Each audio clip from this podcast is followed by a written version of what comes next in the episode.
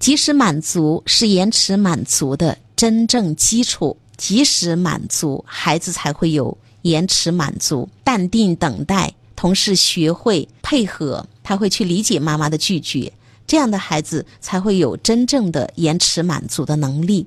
这句话是核心啊，我们讲到核心了。及时满足是延迟满足的真正的基础啊！多强调一下，及时满足的真正含义就是孩子表达自己需要的时候，我们及时的给予回应和肯定。如果能够做到，我们就及时去做，不刻意拖延；做不到，或者是做到很困难，我们也不需要去勉强。比如，孩子指着一个超级昂贵的汽车模型说：“妈妈，我好喜欢这个模型，真酷啊！”妈妈可以及时回应和肯定孩子的需要。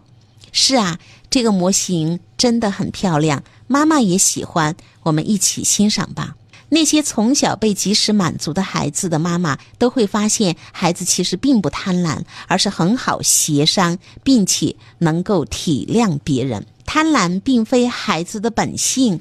而是因为曾经太多的需求被否定、被评判、被延迟，给孩子带来诸多的痛苦。那么这些痛苦长期累积，最终让孩子成为了一个不讲道理、难以妥协、一旦满足不了就会歇斯底里的人。再一次回到刚刚我们聊到的伊能静在谈延迟满足，他其实是。非常喜欢这样的一个方法。他在谈的过程当中，其他的那些嘉宾都在说：“嗯，很重要，很重要，培养孩子这个能力确实很重要。”伊能静说的：“ 我经常及时满足我的女儿，我还很宠溺她。孩子会哭四个小时，希望妈妈满足我的愿望。其实我觉得是有深深的匮乏感的，就是我经常不被满足，或者是我经常被评判着满足、批评着满足，妈妈是不太愿意的满足。另一方面，及时满足。”又是给予自由空间的及时满足，而不是控制和替代。这个怎么理解呢？比如孩子爬着去抓一个玩具，妈妈担心弄脏衣服，干脆替孩子把玩具拿过来。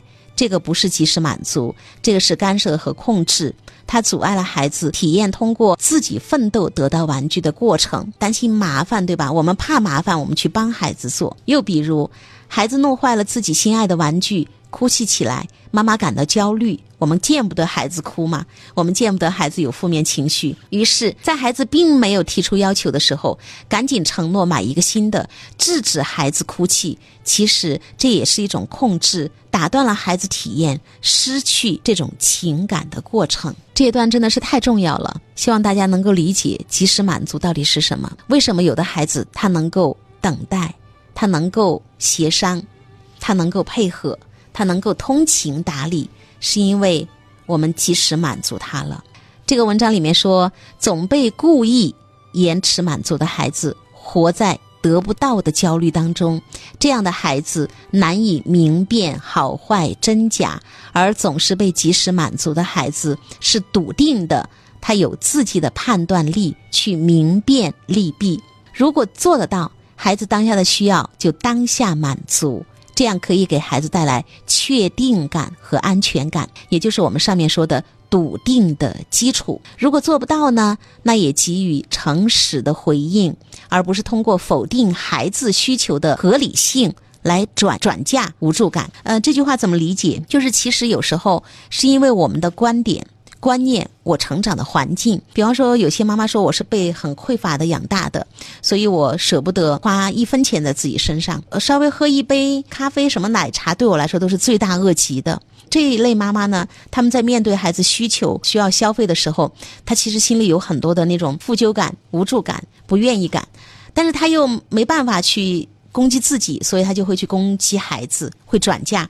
啊，我们就会去评判孩子，比方说浪费啊，啊，你怎么从小就这么奢侈啊、虚荣啊等等，所以这个叫转嫁，以我的评判标准来否定孩子的需要，让孩子的需要跟着我，我认为你需要你就需要，我认为你不需要你就不需要，享受当下的能力与生俱来，而只能奋斗不能享受，其实就是爱的匮乏。我必须不停的奋斗，我才有价价值，否则。我就没有价值，也证明我不优秀。可能最后的一个结果就是我不配活着。及时满足孩子的需求，也要尊重孩子对获取还有失去的各种体验。体验是不能够代劳的，所以我们家长不要轻易的去干涉孩子。在节目当中，我们也经常聊到过一个观点，就是孩子有求必应，必应就是及时回应，尤其是正面积极的反馈和回应。无求无应，可能在学校遇到一些挫折，他会哭，他会生气，他会郁闷，但他没有说。妈妈，我怎么怎么样了？妈妈，你帮我。妈妈，你去跟老师说。当孩子没有提出这个要求、提出帮忙的时候，我们只需要去看到孩子情绪，看到你很伤心、很愤怒。最美的教育最简单啊，越简单，你的教育就越成功。我们要做减法，在家庭教育上。